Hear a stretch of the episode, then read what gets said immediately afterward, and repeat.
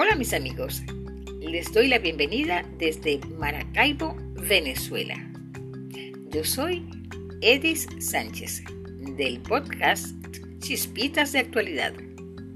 En esta ocasión compartiré con ustedes el episodio 14 de la temporada 3 con un tema maravilloso, la flor de Navidad. Conoceremos su origen y lo que representa para nosotros, sobre todo en la época decembrina.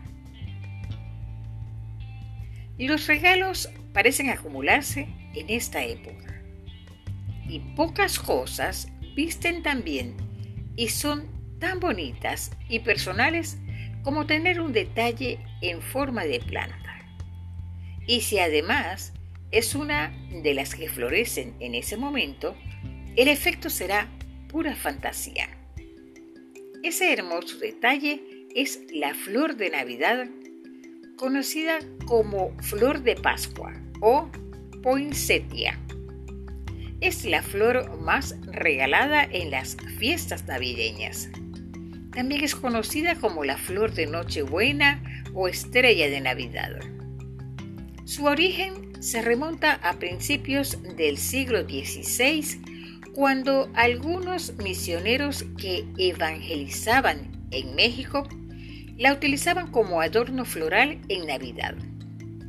Recibe este nombre en honor a Robert Poinsett, quien era embajador estadounidense en México en el año de 1825, cuando descubrió la estrella de Navidad en un monte de Taxco se cultivaba como símbolo de pureza, por cuanto florece en el mes que se celebra el nacimiento del niño Dios.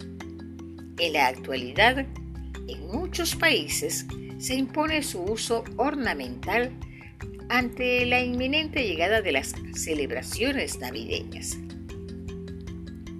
El color rojo de las flores de Navidad y sus hojas puntiagudas son características del elemento fuego. También se asocia en la tradición china al amor, a la pasión, estimulando la acción y el apetito. Además, se cree que genera calor, que refuerza la energía vital personal y de los espacios. Asimismo, se considera que cuando se obsequia la mata de Navidad o la flor de Navidad, se transmiten buenos deseos y prosperidad. En la actualidad se ha convertido en una tradición tener la flor de Navidad en casa o en las oficinas. Además, darla como obsequio en estas fechas. Según relatos de la historia, los pueblos prehispánicos la consideraban como símbolo de una nueva vida. Las plantas refrescan el ambiente, purifican el aire y absorben malos olores. Todas estas cualidades son propicias en estas fechas en las que las celebraciones familiares y con amigos son el eje central.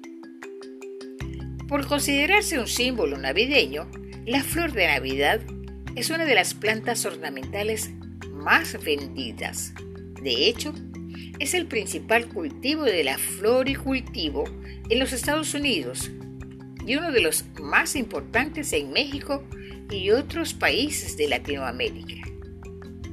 En tal sentido, es de resaltar que la producción global asciende a, unos 500 millones de plantas en la temporada de fin de año.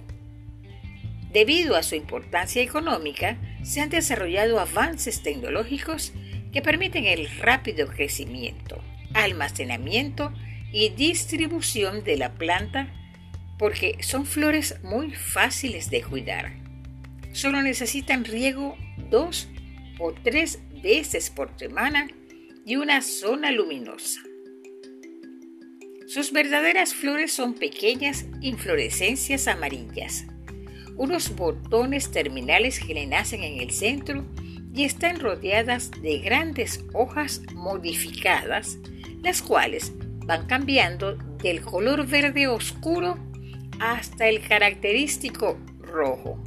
Por lo tanto, a estas hojas se les conocen como brácteas, cuya función es proteger a los botones florales.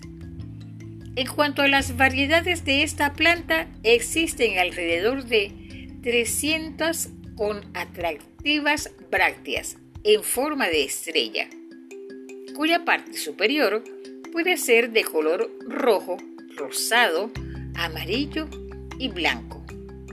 Pero aproximadamente el 90% de la producción y consumo es de la variedad roja.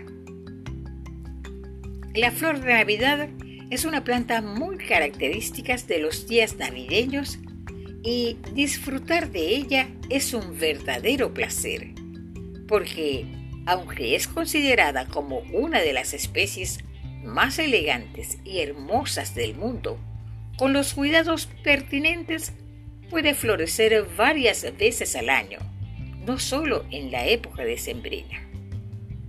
Para despedir este episodio lo haremos con esta hermosa frase de autor anónimo. La Navidad es una época de magia en la que lo mejor no son los regalos, sino los momentos tan bellos que vivimos al lado de nuestros seres queridos. Y hasta aquí este podcast. Nos encontraremos nuevamente en el próximo episodio de Chispitas de Actualidad. Y recuerda, una mente negativa nunca podrá darte una vida positiva.